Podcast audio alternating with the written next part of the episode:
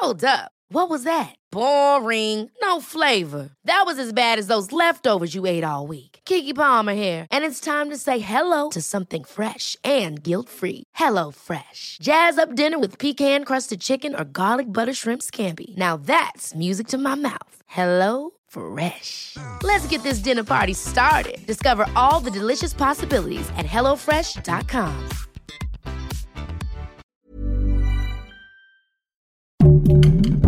Heraldo Podcast, un lugar para tus oídos.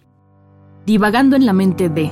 En este podcast de psicología, los especialistas Rocío Arocha, Ruth Axelrod y José Estrada tratarán temas de salud mental, trastornos mentales y más. Así comienza nuestra terapia.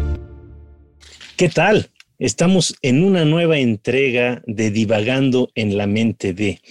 En esta ocasión vamos a divagar en la mente de quien padece ansiedad, trastornos de ansiedad o simple y sencillamente una ansiedad generalizada. Vamos a ver qué es la ansiedad, cómo se puede detectar, cómo se trata, qué opciones tenemos para manejarla y sobre todo para prevenirla.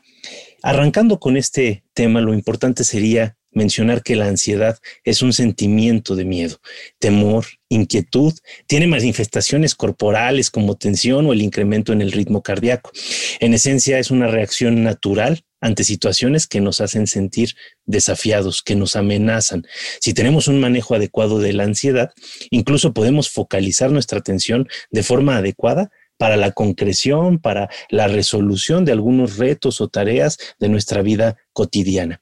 No obstante, hay personas que presentan niveles de ansiedad demasiado elevados. Cuando llega a suceder esto, la persona se ve completamente rebasada y puede incluso llegar a quedar incapacitada para enfrentar ciertas actividades que están detonando dicha ansiedad. A esto se le denomina un trastorno propiamente de ansiedad.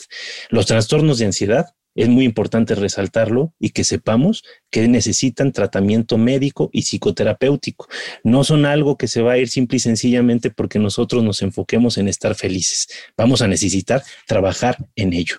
Pero, ¿cómo podemos darnos cuenta que padecemos de un trastorno de ansiedad, mi querida Rocío?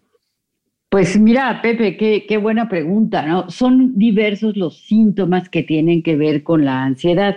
A mí me gusta mucho la frase que dice, la depresión es exceso de pasado, la ansiedad es exceso de futuro, ¿no? Es decir, la mente va deprisa y empieza uno a pensar en cosas que no han pasado, pero que tenemos miedo que vayan a pasar, ¿no? Y entonces hay síntomas físicos, es decir, la persona puede sentir que taquicardia, que se le acelera el, ritmo cardíaco, ¿verdad? Puede sentir eh, sudor, eh, en las manos, puede sentir eh, el cuerpo como, como caliente, ¿no? Hay quien dice se me calientan las manos, la cara.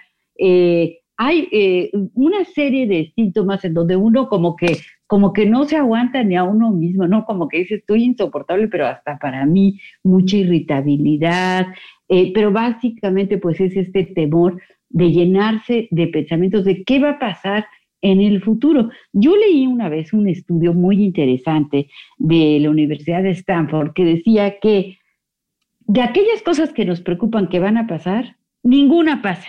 Nos pasan otras cosas, pero esas que estamos con el pendiente de me va a pasar esto, me va a pasar lo otro, normalmente no pasan. Sin embargo, la persona que padece ansiedad, pues está convencida de que eso va hacer para siempre, ¿no? Por ejemplo, hay, hay una paciente que, que, tengo hace muchos años que me dice, ya sabes que a mí me da una cosa y pienso que se me va a quedar para toda la vida.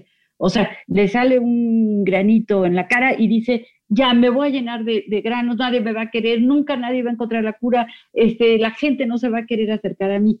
Y pues claro que pasa, ¿no? Pero otro día le da insomnio y dice, ya voy a tener insomnio el resto de mi vida, nunca más voy a poder volver a dormir. Es decir, de un una señal pequeña se hace grandísimo y se lleva a un futuro en donde hay, pues sí, claro, muchísimo dolor y sufrimiento. Oye, y muchas veces hemos escuchado esta, esta frase, ¿no? De que eh, el tratar de eh, anticiparte a la ansiedad a veces genera más ansiedad, ¿no? Eh, te quedas pensando, por ejemplo, en las noches, cómo prevenir que suceda algo que de alguna manera te preocupa. Y bueno, lo único que sucede es que te pasas toda la noche sin dormir. Mi querida Ruth, ¿tú qué piensas? Bueno, me gusta eso que hablemos un poco del insomnio como otro de los síntomas, ¿no? Hay veces en que nos quedamos sin dormir y vale la pena porque trabajamos, presentamos algo al otro día, nos preparamos, ¿no? O sea, cuando usamos la ansiedad de forma positiva. O sea, la ansiedad es una experiencia emocional que todos hemos sentido. No estamos hablando de algo extraño a nadie. Todos sabemos de ansiedad, todos sabemos de un poquito, de un muchito, pero lo que creo que sería muy interesante es aprender a, a, poder descubrir cuando esta ansiedad nos está rebasando y cuando nos está llevando, como bien dice Pepe y Rocío, a enfermarnos, a hacer síntomas, a hacer que la vida no sea tan adecuada y que la ansiedad deje de ser una herramienta en favor de la prevención de los problemas o de la prevención de las dificultades para que sea algo que invada al ser humano o esté con nosotros durante el día y no nos permita disfrutar o prevenir de las circunstancias inadecuadas. Mucha ansiedad nos distrae, mucha ansiedad no nos deja atender los problemas, hace que choquemos, hace que perdamos la llave, este, no nos va muy bien cuando tenemos más ansiedad de la que podemos manejar, pero no estamos entrenados, Pepe, para conocer los síntomas de la ansiedad, ¿no? Entonces, digamos, ahora durante la pandemia hemos aprendido muchas cosas y entre otras a poner más atención a la ansiedad. La ansiedad se puede sentir en las manos, como decía Rocío, en la respiración. Muchas veces se altera nuestra respiración y estas cosas son inconscientes, no nos damos cuenta, ¿no? Levantamos el ritmo cardíaco, respiramos más fuerte, eh, sudamos un poco de más, ¿no? Pero estas cosas se pueden manejar. Si nos damos cuenta que estamos levantando aspectos de ansiedad, si nos ponemos rápidamente a buscar cómo bajarlo, tenemos factores de hacer respiraciones, hacer conciencia de qué y la pregunta, ¿qué me está pasando? ¿Por qué se me está levantando la ansiedad? A veces vamos a saber qué nos está pasando, a veces no lo vamos a saber, porque si venimos de familias en donde tener ansiedades elevadas es normal, pues bueno, vamos a aprender a que así es como que hay que vivir, ¿no? Entonces tiene que ver mucho el origen de donde venimos. Sí, la ansiedad la aprendemos desde que somos pequeñitos. La primera circunstancia de ansiedad es la angustia de separación. Y la angustia de separación la vamos a vivir y la hemos vivido todos en el momento del nacimiento, en el momento del desarrollo, en el momento de salir de nuestro ambiente cuando fuimos a la escuela por primera vez. Es decir, estamos llenos durante toda nuestra infancia y adolescencia de circunstancias que han generado ansiedad. Por eso digo, la ansiedad es parte de nosotros. ¿Cómo hacemos para que no nos rebase? ¿No, Pepe? Fíjate qué interesante esto que planteas, mi querida Ruth, porque sí, a final de cuentas, la ansiedad es una parte incluso, vamos a decir, instintiva en nosotros mismos, ¿no? Es una reacción automática de nuestro cuerpo ante situaciones que de alguna manera representan una amenaza. Entonces, de entrada habría que pensar que no toda la ansiedad es mala. La ansiedad puede tener elementos positivos, pero siempre y cuando la sepamos manejar. Cuando nosotros empezamos a dejar que algo se desarrolle hasta extremos como muy eh, radicales y que empiece a generar una, un malestar, una sensación eh, generalizada de, inconformidad o de sazón eh, con la situación que estamos enfrentando, entonces sí se convierte en una cuestión bastante problemática y de nueva cuenta que puede ser incapacitante precisamente porque empieza, empezamos a activar un mecanismo de racionalización. Empezamos a pensar, a pensar, a pensar, a pensar, y este pensar tanto, este pensar desmedido, nos lleva a perder la posibilidad de actuar. Entonces, vamos a pensarlo así. El miedo genera ansiedad y estos dos elementos forman parte del grupo del estrés, que ahora es muy importante hacer esta distinción porque a veces se habla de forma indistinta, tanto de estrés como de ansiedad, y no son lo mismo. El estrés es algo más generalizado y la ansiedad es algo que se produce a partir del estrés. Pero valdría la pena explicar un poco qué es el estrés, mi querida Rocío. Tú tienes una amplia experiencia en este sentido. ¿Nos podrías explicar un poco más al respecto? Claro que sí, con muchísimo gusto. Eh, a mí me gustaría decir que el estrés, el temor también eh, agudizan los sentidos. La ansiedad los paraliza, ¿sí? Entonces el estrés es una reacción natural de nuestro organismo cuando tenemos que dar una respuesta a alguna situación. Vamos a decir, tengo que entregar un trabajo, eh, vamos a decir, tengo que llegar a tal lugar, tengo que hacer tal cosa. Y entonces uno se estresa, ¿no? Porque tiene que poner mucha atención, poner mucha energía en eso. Pero la ansiedad ya es un exceso de pensamientos que se empiezan a tornar obsesivos y que lejos de motivarme, de, de generar este movimiento, lo que hacen es que nos paralizan. Es muy importante para la ansiedad tener una conciencia del presente. Eh, todo el área de lo cognitivo-conductual, que es muy eficaz para lo que son los manejos de los trastornos de ansiedad, nos dicen que el control de la ansiedad tiene que ver con la disciplina mental. Ahora sí que como dicen los budistas, la felicidad es una cuestión de disciplina mental y yo creo mucho en eso.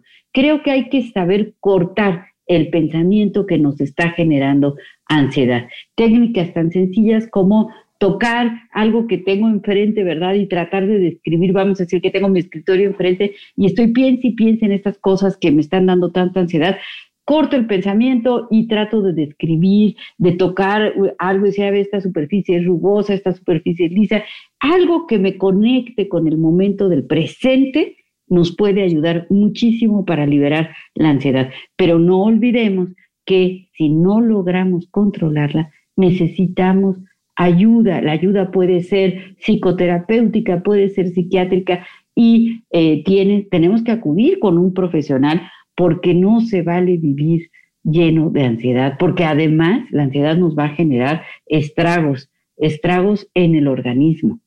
Entonces, eh, sí, sí, Pepe, no sé si fui clara la diferencia del estrés y la ansiedad. Perfecto. Perfectamente. Y sobre todo, me gusta mucho este tema, ¿no? De, la gravedad que puede tener un trastorno de ansiedad.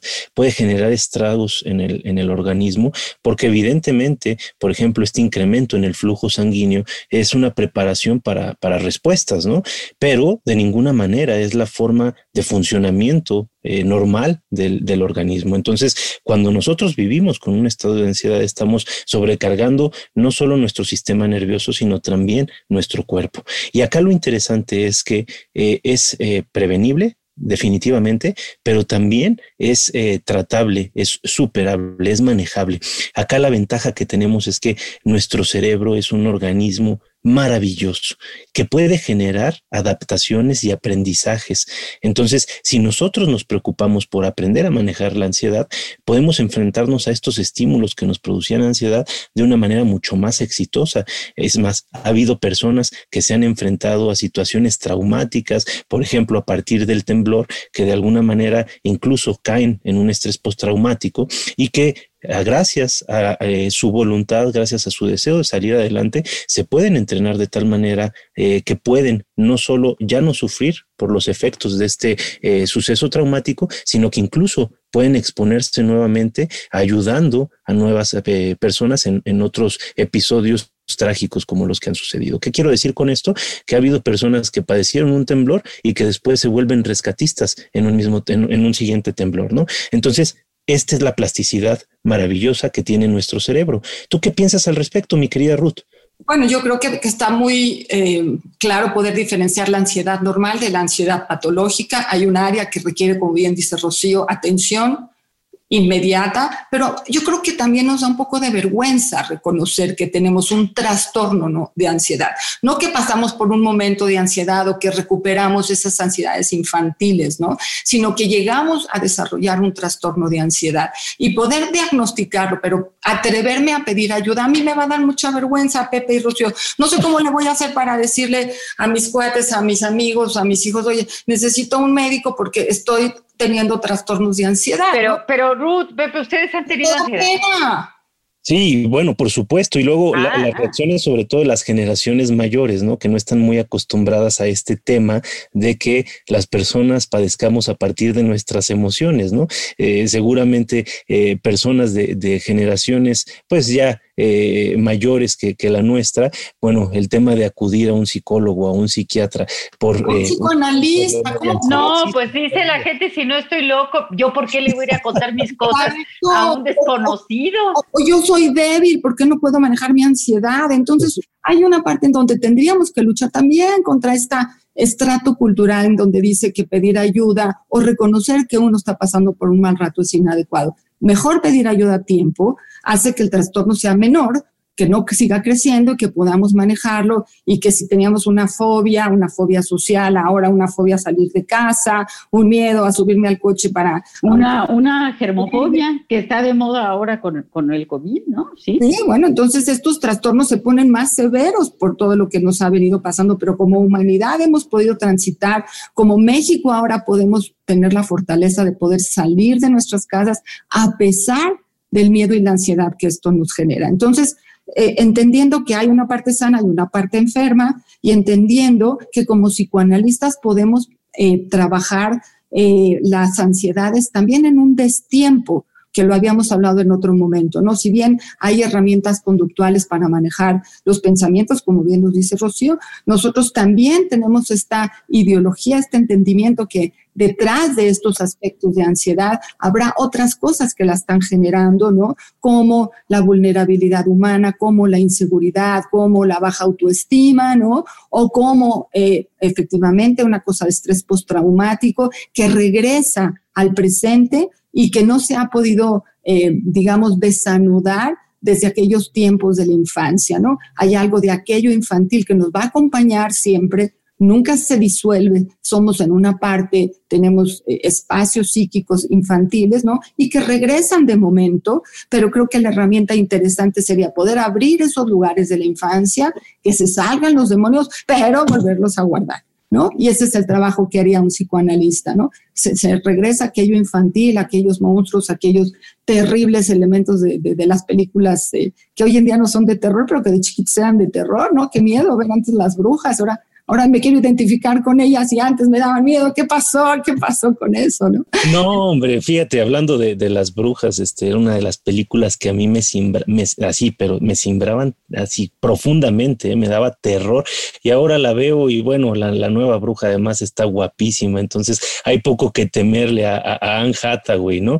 Pero fíjate qué interesante este punto que estás mencionando, mi querida Ruth, eh, eh, con relación a, a esta, vamos a decir, predisposición con base a la educación educación que hay eh, con respecto a la ansiedad, porque justo el tema es que gracias a la educación nosotros podemos aprender a manejar mejor nuestra ansiedad.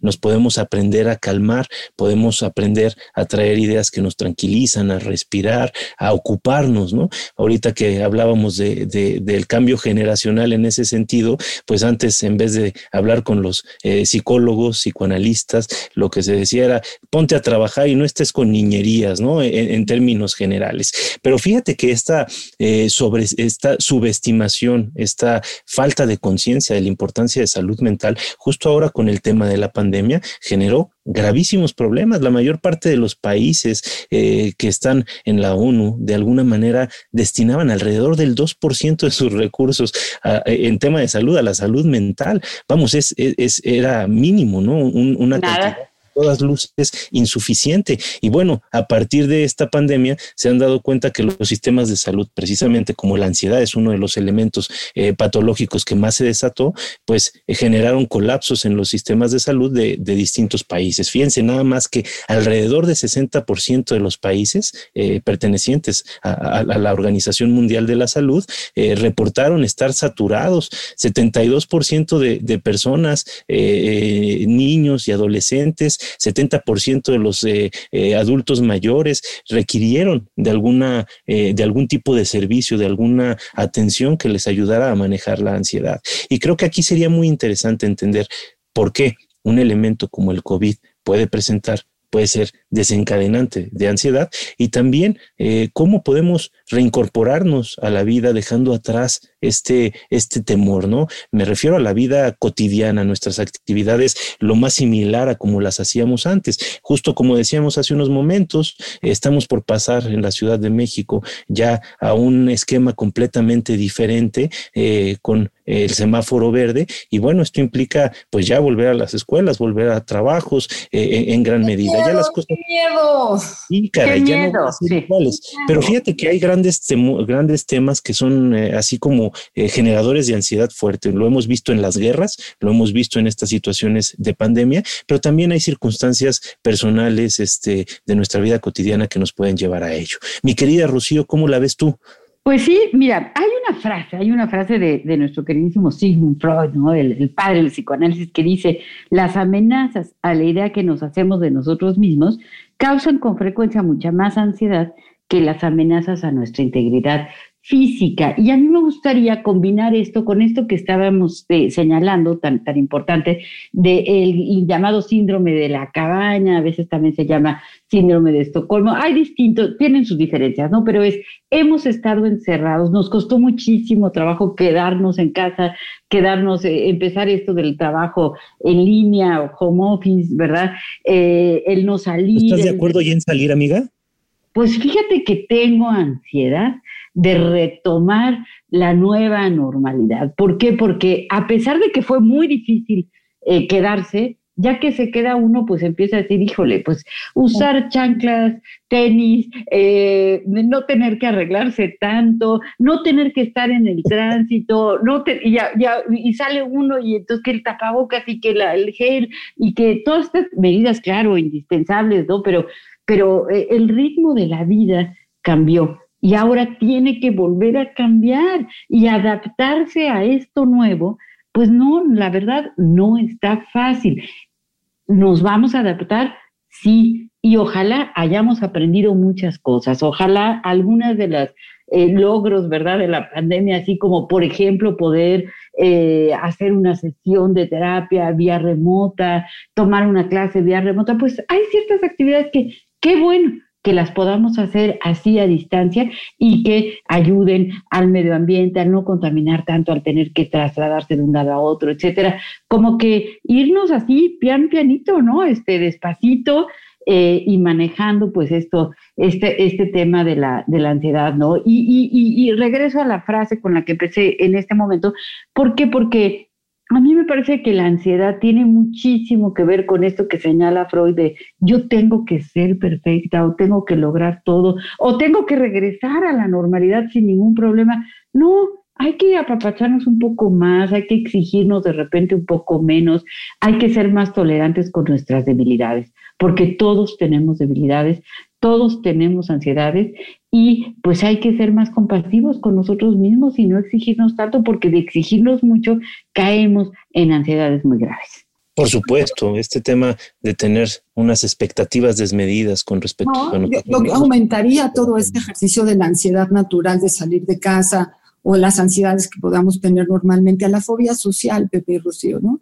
O sea, eh, de estar contento de tener amigos o de extrañarlos. Hoy en día yo no sé qué tan cerquita voy a poder estar de la gente o la gente puede estar cerquita de mí, ¿no? Y eso es una cosa que nunca, nunca pensé en mi vida que iba a suceder, que tengo que cuestionar la cercanía con la gente que quiero y que me quiere, ¿no? Y ahorita se está cuestionando y es válido. Me da angustia estar con las personas, me da angustia yo acercarme a las personas o que las personas se acerquen a mí. Voy a tener que volver a aprender lo que aprendí cuando era chiquita, que es salirme de mi casa, ir con cuidado y aprender a estar con los demás a la distancia correcta. Entonces, otra vez, otra vez la angustia de separación. Entonces, bueno, teniendo conciencia de que esto es lo normal, aprendamos a utilizarlo en beneficio de un manejo adecuado de la ansiedad que todos tenemos. Ahora, justo, justo en ese sentido, mi querida Ruth, me, gustaría ver si nos pudieras dar un poquito más eh, de tips eh, qué podemos hacer, qué, qué, qué, es conveniente hacer con base a lo que ya sabemos respecto al COVID, respecto a eh, esta eh, inmunidad del rebaño, respecto a esta reapertura.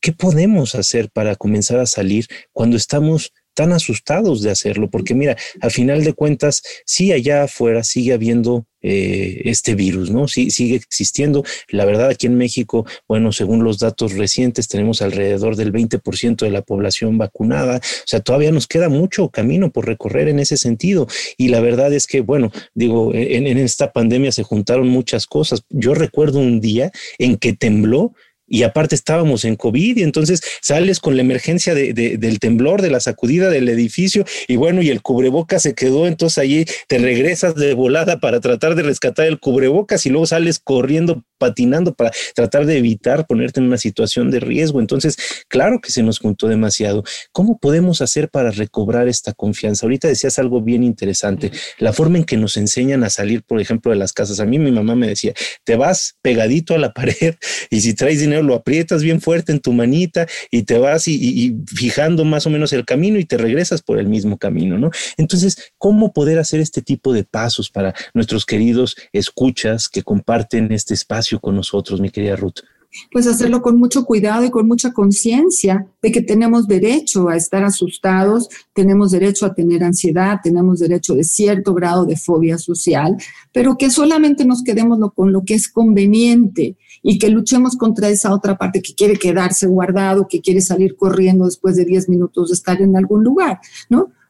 Hay cosas de estas que teníamos antes de que comenzara la pandemia y teníamos que tener como una lucha interna contra estos deseos de ser más sociable o ser menos sociable, ¿no? De tolerar más una sobremesa, de tolerar más una fiesta, de no irte tan temprano porque prefieres dormir que echar relajo con tus cuates, ¿no? Hay que llegar a un equilibrio entre lo que significa el bienestar, el bienestar social, el bienestar de la alegría que podemos tener todos durante estos nuevos tiempos, ¿no? Entonces, que retomemos estos conflictos como sanos. Hay conflictos sanos, ¿no? Y uno es, uno es lo que nos invitan a poder hacer. Hay que salir con el cubrebocas, hay que tener cuidado. Había un meme que decía, no bese al psicoanalista, ¿no? Y entonces, ¿qué hago? ¿Lo pongo en mi consultorio o, o, lo integro a esto que decía Rocío? ¿Qué aprendemos, no? Aprendemos que vamos a ir poco a poquito Sí, así como de, de, sopetón nos guardamos en casa para aprender